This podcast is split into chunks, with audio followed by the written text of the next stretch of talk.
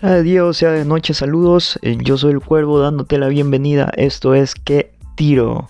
Em, seguimos aquí con eh, lo que puedo alcanzar aparentemente por el tiempo. Eh, no van a ser lamentablemente todas las categorías, pero lo que puedo alcanzar de inside de alguna de las películas que están candidatas al Oscar, ¿no? Despachando categorías. Hace un puto calor y estoy que eh, prácticamente horneándome vivo en, mi habitación. Ah, pero bien, em, creo que eh, sería bueno em, seguir con una nueva categoría, en este caso la de mejor película internacional. encontré eh, que aquí hubo películas que realmente me, asombraron y me mandaron eh, volando los sesos. No, no, no creía realmente que podría haber algo eh, mejor que la que yo realmente esperaba ver.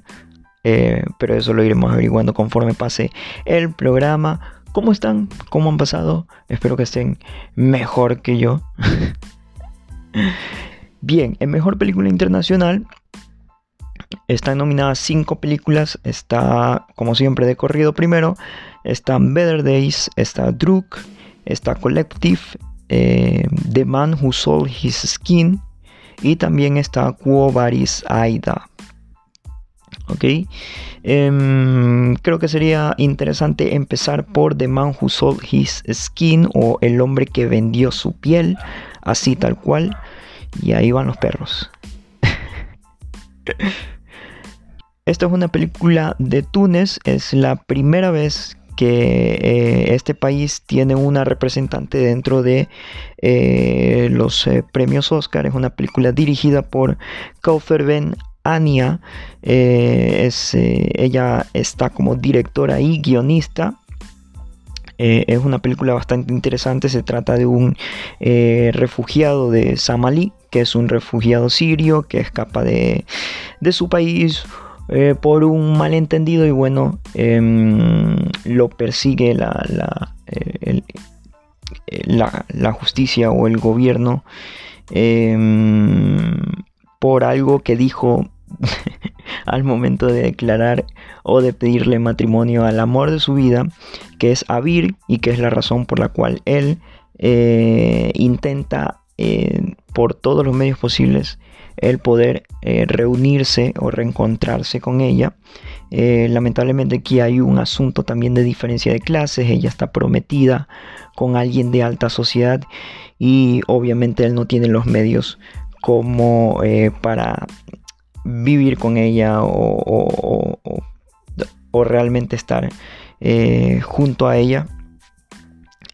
Entonces ocurren una serie de sucesos, él escapa del país y resulta que en algún punto de la historia él encuentra a un artista bastante excéntrico, famoso, em, llamado Jeffrey Godefroy, el cual le hace una propuesta eh, indecente.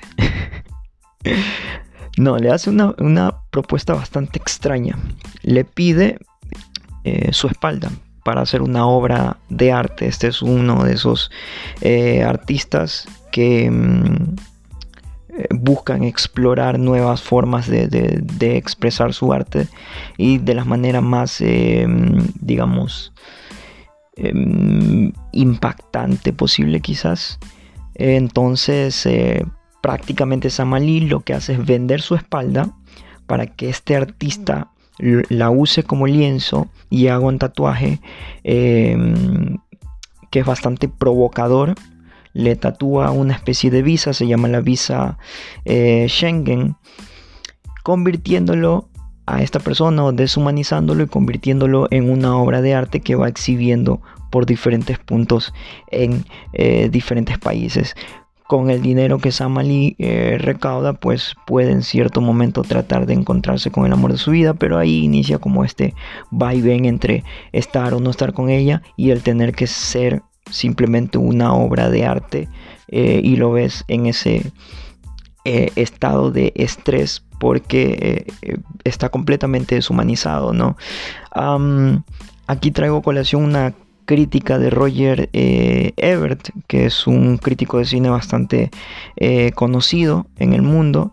Em, él describió esta película como una sátira del elitismo y los círculos manipuladores del mundo del arte, así como también una crítica de la apatía deshumanizante del mundo hacia la crisis internacional de refugiados. Y es verdad, porque esto es lo que mantiene a la película em, unida.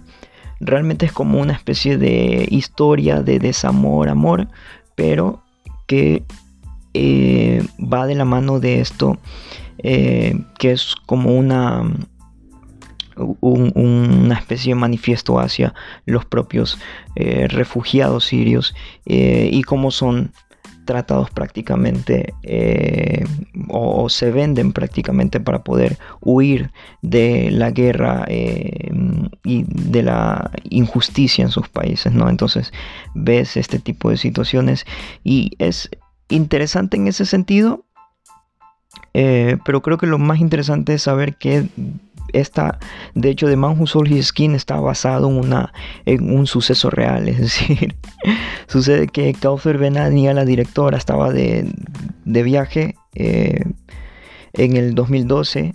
Em, a ella se le ocurrió la película cuando visitó el Museo del Louvre en París que mostraba una, una retrospectiva de eh, un artista que se llama Vin Delvoye este artista prácticamente tú lo, tú lo conoces o, alguna vez lo habrán escuchado. Del Boy es el artista que eh, él, eh, le gusta tatuar y usar diferentes lienzos eh, y, tatuarlos, pero básicamente es muy conocido por tatuar en la piel de cerdos vivos y mostrarlos como obras de arte, ¿no? Em, entonces, em, esto a ella le inspira porque resulta que Del Boye lleva su arte más allá.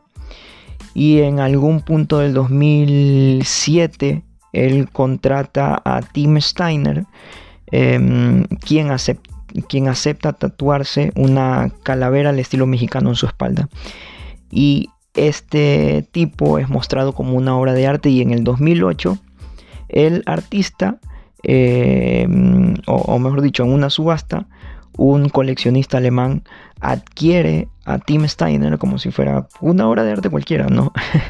no un ser humano, sino la obra de arte lo adquiere por un valor de 150 mil euros aproximadamente, de lo cual eh, la tercera parte, 50 mil euros, eh, fue para Tim Steiner, ¿no? El, el que se dejó tatuar. Es un hecho bastante sui generis e interesante porque dentro del contrato real, em, en el momento en que fallezca Tim Steiner, eh, su piel o la, piel de su espalda va a ser cortada y va a ser y le van a dar cierto tratamiento para que pueda eh, obviamente llegar al coleccionista alemán o sea, en algún momento va a haber una piel cortada en medio de la sala del coleccionista. Eh, entonces es como un dato medio macabro, pero bueno, o sea, decisiones que encuentras y, la manera en en que este tipo de, artistas pues llevan a ese punto el arte deshumanizando la propia, al propio ser humano, convirtiéndolo en obra de arte y obviamente generando también un, debate, una discusión sobre eh, el mismo mundo del arte, porque esa, esa es la cuestión al final, no es simplemente alguien que está eh, loco, ¿no? Entonces la película gira en torno a eso. Desgraciadamente a mí no me termina agradando porque en algún punto se vuelve como telenovela y tiene un dejo o un final tiro, yo le digo rápido y furioso. o Ocean is Eleven, o sea, no, la, mente maestra. Em, todo estaba fríamente calculado. Sí, realmente me deja un sabor agridulce, pero la película es chévere, vale la pena. Yo me la tuve que ver, eh, a ver, me la tuve que ver con doblaje ruso eh, teniendo el idioma original. O sea, eh, es horrible. O sea, de por sí ya el idioma original no se entiende y encima le habían, puesto, le habían hecho doblaje ruso. Porque es un poco complicado encontrarla, o al menos así la pude encontrar yo. otro dato interesante, Mónica Bellucci. Parece que no envejece, tiene un papel de un, rol de reparto en la película como Soraya Waldi, que es eh, la gente de este, de este artista Godefroy. Fue estrenado en la Muestra Internacional de Cine de Venecia, donde este, ganó dos galardones. Em, es una película interesante de verla, pero sí, a mí me queda ese sabor agridulce en la boca. Em, vamos con Quo Vadis Aida. Por cierto, Collective, de Collective no voy a hablar porque obviamente ya en la categoría mejor eh, largometraje documental ya hablé de Collective. Entonces no la voy a repetir. Quo Vadis Aida. Eh, esta es em, la seleccionada por parte de Bosnia y Herzegovina. es producida, dirigida y escrita por Yasmila Shvanik. Em, esta directora sucede que es una, también una superviviente de la guerra de Bosnia, de la cual habla Cuba Disadia, Aida. Eh, se, desarrolla en Bosnia en julio del 95 y bueno, Aida es eh, una traductora que trabaja para las Naciones Unidas en un pequeño pueblo llamado eh, Srebrenica. Em, justo en el momento en que la Armada Serbia invade el territorio, toma la ciudad y toda su familia y miles de, habitantes ciudadanos tienen que huir hacia las puertas de, em, eh, digamos, eh, un, un, refugio construido ahí por las Naciones Unidas, en donde dejan pasar a pocas personas. Y hay cientos de miles de personas afuera tratando de ingresar para poder este, eh, cuidarse de, la llegada de eh, la Armada Serbia. Eh, desgraciadamente hay una situación ahí que a las Naciones Unidas se les sale de las manos tratando de negociar con estos serbios y terminan prácticamente siendo traicionados. No, es un asunto, es una película política, digamos que marca un hecho bastante importante cuyo principal desarrollo está en el, en el personaje principal de Aida mientras ella trata eh, bueno, con su posición, digamos, privilegiada de traductora, trata de salvar a su esposo y a sus dos hijos. Eh, de que no sean asesinados porque resulta que bueno en, ese tiempo em, em, esta invasión serbia em, dejó como saldo un genocidio de exactamente 8.732 eh, personas. incluso la película lo pone ahí como un mensaje ¿no? dedicado a las mujeres de eh, es difícil, y los 8.732 eh, fallecidos entre hijos, maridos, hermanos, parientes y vecinos. Es una película em, bastante, no, sí, o sea, fuerte, te recuerda un poco al pianista, pero siento que no llega a ese punto. El pianista es como está demasiado arriba. Sí, lo, hace Roman Polanski. Sé en el lío que está metido Roman Polanski hace décadas.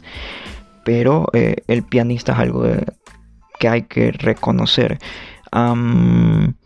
acá en cambio es un casi casi un juego del gato y, el ratón entre la Armada Serbia y, Aida tratando de, que su familia sobreviva. Pero es muy, es, es, es también muy importante eh, la película. A mí me gustó mucho, em, pero no al punto de decir esta es como que mi, mi ganadora.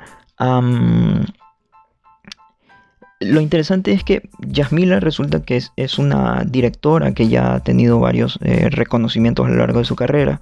O, por ejemplo, en el 2006 ella em, se llevó tres galardones de la Berlinale, incluyendo el Oso de Oro, por una película llamada eh, eh eh, La Tierra de los, de los Sueños. Para ella, esta película, Cuba Idea, significó eh, dejar en claro que, eh, la voy a citar, me pareció una cita interesante, ella dijo que un día lo tienes todo y al otro día em, la mayoría de las cosas que conoces ya no existen. El hecho de que consideremos ciertas cosas inimaginables no significa que no puedan ocurrir. Entonces, eh, sí, realmente representa ese estado de, terror y de pánico te, recuerda mucho, es, idéntico a lo que pasó en, eh, con, en el holocausto. O sea, vas a ver realmente cómo esta armada serbia se las eh, traiciona completamente los tratos que hicieron o les dan la vuelta eh, diciendo sí te dijimos esto, pero vamos a hacerlo de esta manera. Y bueno, ves, este, realmente el, genocidio es algo que en la película pues se te muestra de manera en como si, si, si todo ya hubiese estado premeditado y nunca realmente las Naciones Unidas tuvieron ningún medio para poder eh, defenderse. Quedaron completamente incapaces de hacer algo y, y, eso es algo que realmente molesta. Em, no de la película, sino que del hecho del suceso, así que está muy bien manejada, de hecho.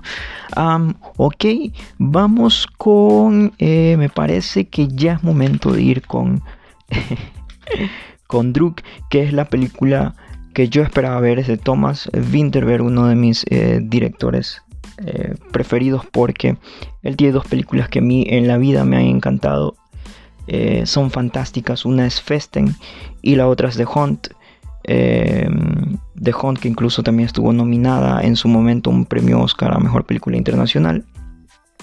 Esta sería la primera vez que Thomas Winterberg está eh, nominado directamente en una categoría, porque Druk no solo está para Mejor Película Internacional, sino que sorpresivamente se mete Thomas Winterberg en la categoría de Mejor Dirección. Em, esta película es súper interesante eh, porque está basada en una obra de teatro que había escrito Thomas Winterberg y que su hija, eh, Ida, eh, Ida María Winterberg, le, mm, prácticamente le, le rogó, le exigió por favor, hagamos de esto una película.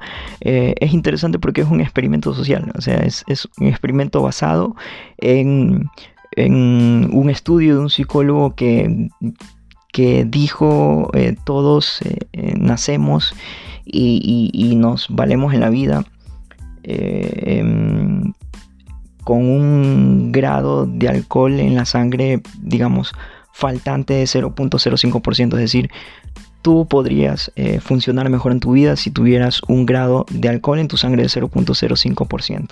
Entonces, eh, los cuatro personajes principales, donde por supuesto tienes a protagonistas como Matt Mikkelsen y a Thomas Borlarsen, que de nuevo se juntan, ya habían estado en The Hunt. Eh, Thomas Borlarsen es un asiduo de, de, la cinematografía de Thomas Winterberg.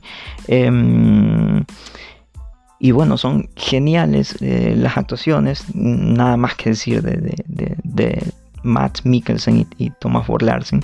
Y también están este, Magnus Milan y Lars Ranthe, los cuatro son los personajes principales, son como amigos, son maestros, son docentes que se enfrentan a esta realidad de eh, ya hemos envejecido, hemos cambiado, tenemos un desgano por la vida y por lo que hacemos y por la enseñanza. Son maestros dentro de un instituto, dentro de una secundaria. Eh, y cuando encuentran este, y cuando se ponen a discutir sobre este estudio, dicen, ok, pongámoslo a prueba. Vamos a tener 0.05 grados de alcohol y a ver cómo funcionamos así frente a nuestros alumnos. Y resulta que todo empieza a mejorar. Em, hay una particularidad eh, técnica, la foto es para mí excelente. Eh, siempre Winterberg usa este tipo de cámara en mano o suele usar mucho la cámara en mano y en esta película no está de más decir que es eh, la elección, pero correcta porque obviamente estás viendo estos tipos que en algún punto están borrachos, sobrepasan el límite de alcohol para presionar esta, este, este, este dato psicológico. Y está súper bacán y súper interesante en el sentido de que tú estás viendo un ensayo clínico o un experimento social y lo estás viendo hecho película. Hay intertítulos, ellos escriben un ensayo, estos son los datos, así van, así estamos este, reaccionando y funcionando. Pero al final obviamente eh, en algún punto te alcanzan. Todas, todos tus actos tienen consecuencias, sean buenos o sean malos. La película te muestra, bueno, en este caso, estar prácticamente ebrios en algún punto. Eh, ya sabes más o menos para dónde va la película. No voy a hablar eh, o hacer spoiler de lo que vas a encontrar ahí porque está muy buena. Em, el trabajo del sonido está, está excelente. Es una película que está muy bien, muy bien designada dentro de la categoría de Mejor Película Internacional en representación de Dinamarca y con un gran director como Thomas Winterberg. Em, tiene como que un ligero buque a, Festen. ¿Vieron lo que dice ahí? Buque a Festen. y bueno, a mí, a mí realmente me encantó esta película y yo dije, ok, Druk va a ser la, mi elegida, o sea, va a ganar de por sí ya pusieron a Winterberg como, como eh, mejor, en mejor dirección. pero resulta que no. Ah, pero antes de pasar a la que yo creo, y bueno, a la que obviamente falta, eh, un dato no menor, la película está dedicada para Ida, eh, Ida, así se llama Ida, Ida María Winterberg me parece si no me equivoco, está dedicada para la hija de Thomas Winterberg. Resulta que dentro del guion, los hijos del personaje que iba a ser Max Mikkelsen no iban a ser dos varones, iba a ser un varón y una mujer. Y la mujer iba a ser representada por la hija en la vida real de Thomas Winterberg, por Ida. A cuatro días del rodaje eh, y a un par de escenas o días de que Ida ingrese a, a rodar sus escenas. Lastimosamente tiene un accidente eh, en Bélgica, un accidente de, tránsito y fallece. Em, y pega heavy, ¿no? Obviamente Thomas Winterberg eh, deja, por, eh, deja a cargo la, dirección a su co-guionista, que es Tobias Lindholm, y va al funeral de su hija. Ocurrieron, van a ver que han ocurrido algunos hechos super heavies.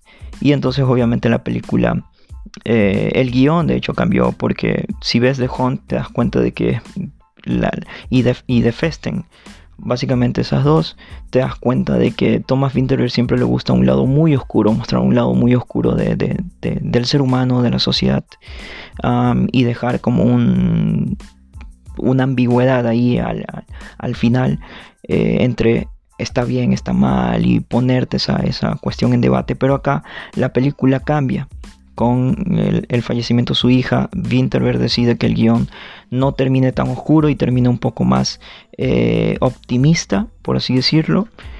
Él lo describe como un despertar hacia la vida, ¿no? Un darte cuenta de que estás vivo. Em, y sí, eh, la película es grabada o filmada, hay muchos datos, estas películas son muy buenas. Fue grabada o filmada en el mismo salón de clases donde estudió Ida y varios de sus compañeros también salen en la película en un sentido de homenaje. último dato. Matt Mikkelsen en los créditos sale como bailarín. Porque hay varios bailarines designados en la película. Y hay una secuencia que está en el trailer que está en la película. Es increíble como Matt Mikkelsen se pone a bailar y le ponen como crédito bailarín Matt Mikkelsen para que vean que no es un doble, es, es el que aprendió a hacerlo. Así que eh, les va a gustar. Esto es una muy linda película, pero ahí te va. Em, para mí la candidata a ganar, perdón, a ver, voy a aclarar. Druk, estoy casi seguro que Druk va a ganar mejor película internacional. ¿Por qué? Porque, de nuevo, Si Collective está nominado a mejor largometraje documental y también está en mejor película internacional. Ya te va diciendo ahí que mejor eh, largometraje documental lo, lo va a ganar o lo puede estar ganando. Sería impactante que gane ambas. Mejor película internacional y mejor largometraje documental, porque de hecho Collective es muy bueno, lo suficiente como para ganar ambas. Pero eh, Druk creo que va a ser la ganadora Thomas Winterberg está en mejor dirección, eh, así que también te voy diciendo por dónde va la cosa. Pero la que yo quisiera que gane resulta que es la que me voló completamente los sesos y es Better Days. El nombre em, em, original, esta es una película de Hong Kong, entonces el nombre original es Xiaonian Denis. Está basado en una novela escrita por Yu Yuexi em, que se titula más o menos eh, como que en su juventud, en, su belleza, más o menos el, título en español. Y Xiaonian eh, es como es, parte del título de ese libro. Está dirigida por eh, Derek Sang, em, con guion de Winsung Lan, Yuan Li y Jimen Shu. Se trata de un adolescente, Chen Nian, em, que está en, la época de exámenes del colegio. Y eh, acuérdate que es Hong Kong. Entonces tú estás atento a toda esta situación que viven los, los niños. Prácticamente son pequeños soldados. O sea, los ves matarse estudiando día tras día tras día con un montón de cuadernos y libros sobre sus bancas. El estrés enorme por el que pasan estos niños a tan temprana edad, siendo adolescentes, porque los exámenes son realmente dificilísimos. Algunos tienen que repetir, otros ya no quieren repetir más y bueno, ocurre esto que se le llama escabrosamente se le llama como la temporada de suicidios en varias naciones este, asiáticas. Japón también es conocido por una etapa de suicidios de, ese estilo, eh, porque no soportan el estrés, son niños.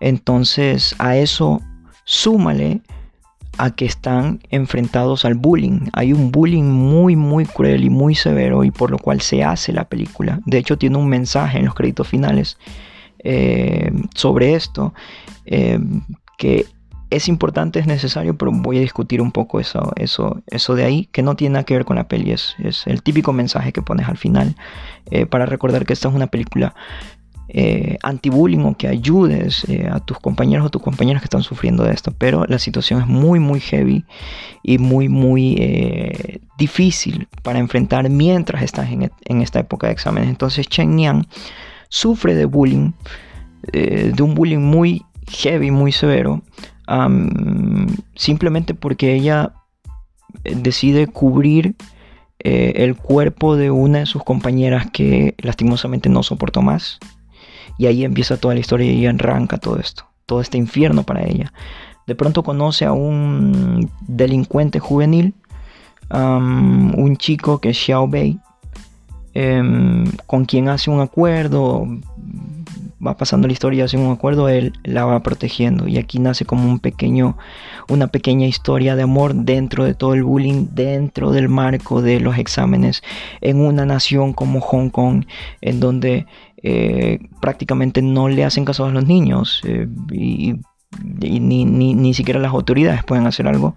La policía eh, también cumple un rol dentro de la película y bueno, este, más allá de la historia que está súper increíble, lo que me voló a mí realmente los sesos es que es una película completa fotografía, iluminación, colorización, montaje. El montaje tienen que verlo, está increíble. El trabajo con el sonido, con los escenarios, el, el departamento de arte y producción de diseño, está increíble, o sea, está muy matada esta película. Eh, es eh, triste que creo que haya pasado tan desapercibida. Me imagino que por ser de Hong Kong se la, se la subestimó un poco, pero véansela y se van a dar cuenta. Para mí es la mejor de la categoría Mejor Película Internacional. Sé que quizás es por mi predilección por este tipo de historias muy eh, duras, ¿no? muy, muy directas, muy fuertes. Tal vez por ahí se me va un poco el corazoncito. Pero es realmente una película muy, muy eh, buena a nivel técnico y a nivel de actuación. O sea, es de esas películas que yo digo debieron haber entrado en más categorías en los premios Oscar. Así de buena está. Así de buena está. Tanto que para mí está un escaloncito más arriba de, de Druk. Y mira que San Thomas Winterberg, o sea, el man está un alta. Pero bueno, wow, media hora. Em, últimos datos de Better Days, este ha sido múltiples eh, veces galardonada en festivales, en eventos y en muestras, obviamente, eh, del lado del continente asiático. Em, dato interesante, en la vida real, la actriz Shou Dong-gyu, que es la que hace de la protagonista Chen Niang, eh, la actriz es 8 años mayor a su coestelar Jackson Lee, que hace Xiao Bei en la película. En la película, Xiao Bei y Chen Niang son contemporáneos, son menores de edad. en la vida real, ella es 8 años mayor que él y no luce así. Es eh, una cuerva. Yo con 30 todavía siguen diciendo que tengo como 20 y algo. Eh, hay una referencia, hay una escena. Ay, tienen que vérsela por esto. Hay una referencia, nunca está de más. Creo que no cansa ver en una película una referencia a The Usual Suspects, ¿no? Los eh, sospechosos usuales de eh, la película del 95 de. Ay, Brian Singer. Em, hay una referencia y está muy bien hecha, ¿no? Está genial, es un cague risa. Muy bien. Em, y bueno, 27 eh, años después, miren, 27 años después de este Hong Kong logra meter una película eh, a nominación, una película acá en los premios Oscar. Es la tercera vez que sucede y pasa 27 años después de la última vez, ¿no? Em, es una película que este, rompió taquilla en, Hong Kong apenas en 15 días hizo 180 millones eh, de dólares al cambio de obviamente los yuanes creo que usan ellos. Em, creo que eso ha sido todo por hoy. Repito, para mí Druk va a ganar. Y me parece súper bien porque adoro las películas de Thomas Winterberg. Pero creo que Festen y, particularmente The Hunt siguen siendo la thriller de, de, de Winterberg. Eh, pero yo la que quisiera que gane y que está muy difícil que la escojan. Pero a mí sí me gustaría que de pronto haya esa sorpresa y gane Better Days porque para mí es la mejor de ahí. Entonces, eh, aquí les dejo. nos estaremos escuchando en otra emisión rápidamente. No voy a alcanzar lamentablemente el resto de películas, se las voy a ver, pero sí voy a dar mi balot o mi pronóstico. Eh, y una categoría más que este, creo que sí la logro meter. No quiero hacer tantos programas en un solo día. Va a ser un programa semanal, por cierto. Em, así que les dejo. Ojalá pasen bien. Pórtense mal y pasen bien. Hagan un druk. 0.05% de alcohol en su sangre, a ver cómo, cómo les va. Vean la película primero y de ahí, de ahí lo piensan un poco. Eh, les deseo eh, lo mejor, buena suerte en este día, a ver si me escuchan en el siguiente episodio. Eh, esto fue Que Tiro.